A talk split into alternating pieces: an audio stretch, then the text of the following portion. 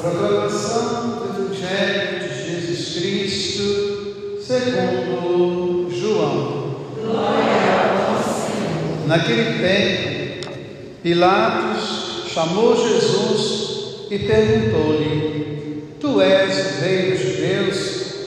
Jesus respondeu: Estás dizendo isto por ti mesmo, ou outros te disseram isto de mim? Pilatos falou: por acaso sou judeu? O teu povo e o sumo sacerdote te entregaram a mim. Que fizeste? Jesus respondeu: O meu reino não é deste mundo. Se o meu reino fosse deste mundo, os meus guardas lutariam para que eu não fosse entregue aos judeus. Mas o meu reino não é daqui. Pilatos disse a Jesus: Então tu és rei? Jesus respondeu: Tu o dizes. Eu sou rei. Eu nasci e vi ao mundo para isto, para dar testemunho da verdade. Todo aquele que é da verdade, escuta a minha voz. Palavra da salvação. Que a palavra do Santo Evangelho nos conduza à vida eterna. Minha irmã e meu irmão.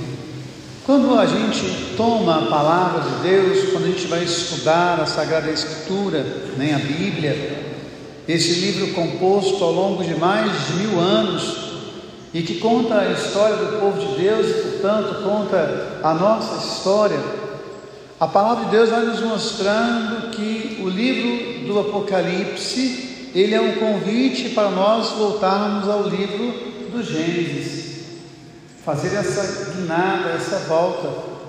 Quando nós tomamos o Apocalipse, no seu último capítulo, ele vai dizer que a cidade santa, ela não tinha templo, porque o próprio Deus era o seu templo. A cidade santa não tinha luz, porque o próprio Deus era a sua luz. Então nós somos convidados a voltar ao Gênesis, quando Deus nos cria à sua imagem, à sua semelhança, e nos cria para experimentar a sua mais profunda intimidade, o seu mais profundo amor. E isso quando nós nos colocamos diante da palavra, quando nos colocamos diante da liturgia de hoje, festa de Cristo Rei, nós somos convidados a pensar nesse projeto de Deus. Para quem? Para nós. Qual é o projeto de Deus para nós? O projeto de santidade. Eu tenho esses dias me debruçado sobre as obras completas de Santa Teresinha do Menino Jesus, fazendo um trabalho para a editora Vozes, e eu estou assim realmente encantado com a delicadeza, com a ternura e com a santidade daquela menina, que foi embora com 24 anos, mas ela trazia o céu dentro dela. E é muito interessante quando ela vai escrevendo as suas experiências. E tem uma frase lá, entre tantas outras, que ela diz: O meu desejo é a santidade. Quero amar até morrer de amor. E talvez seja a grande dificuldade do nosso tempo ter projeto de santidade, desejar a santidade na nossa vida.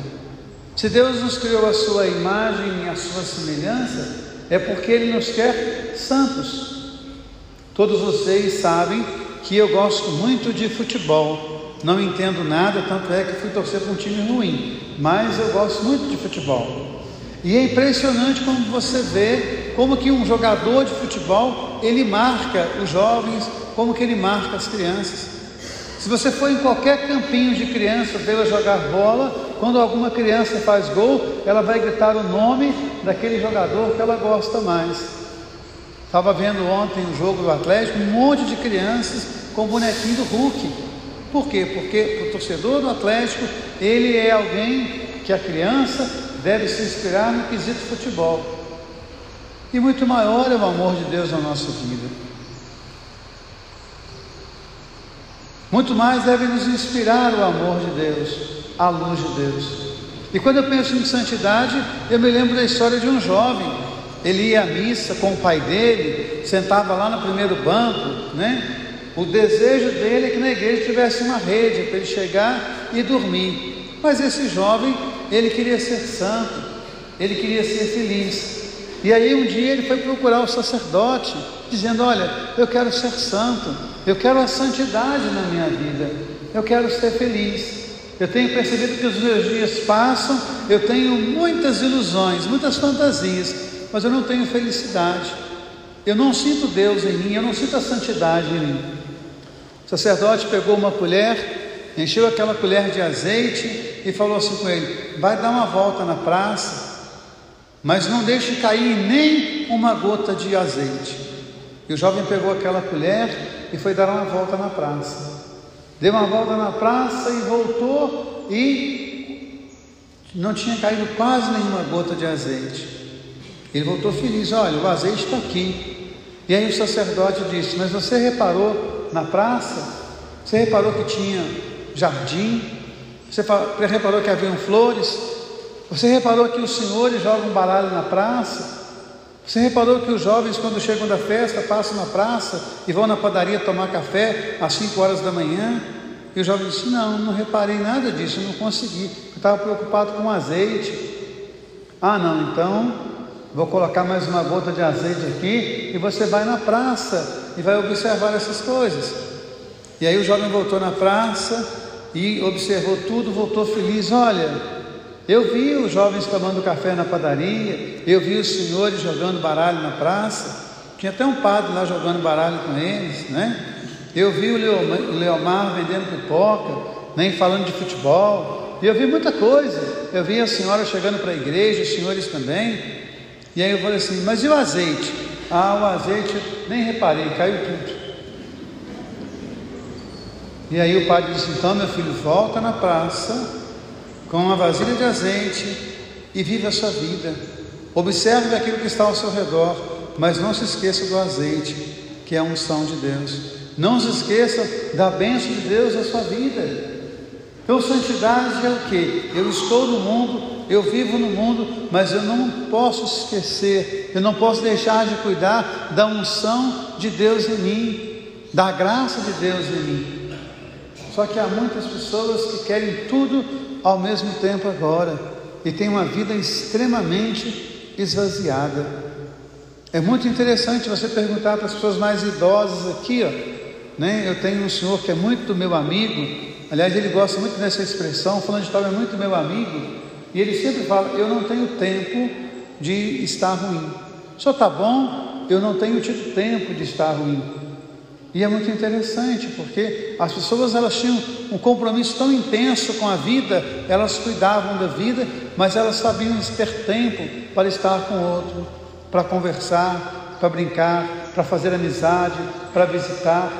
E hoje nós temos tanta facilidade e nós não temos tempo para nada e nós não temos felicidade. É muito interessante você ver a imensidão de jovens, de crianças que têm depressão, porque a vida vai se esvaziando de sentido. Então, qual é o nosso desejo?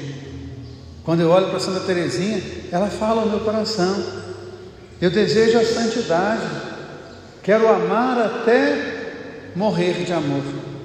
No capítulo 11 da sua obra completa, da sua pequena via, da sua vida, ela vai dizer isso. Ah, eu estava olhando a carta de São Paulo aos Coríntios, e lá eu fiquei impressionado, porque nós temos missionários, nós temos pregadores, nós temos apóstolos, nós temos profetas, nós temos mártires, mas eu não consegui ver nada disso em mim. Mas aí eu percebi o amor, e eu percebi que em tudo isso tem que haver amor. Se não houver amor, nada disso vale a pena. Então eu descobri que a minha vocação é o amor. Por isso eu quero amar até morrer de amor. Então que nós possamos sair do Apocalipse, daquela cidade que não tem sol, daquela cidade que não tem templo, e voltarmos lá no Gênesis.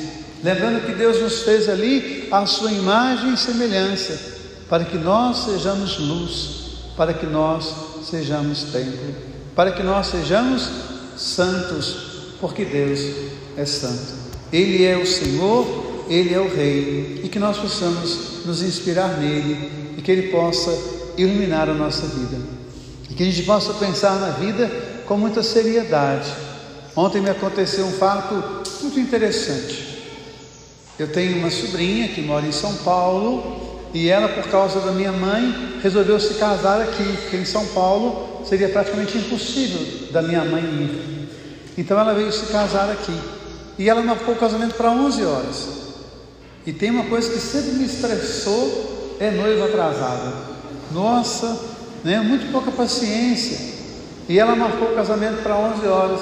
Ela chegou aqui no altar, era meio-dia e meio.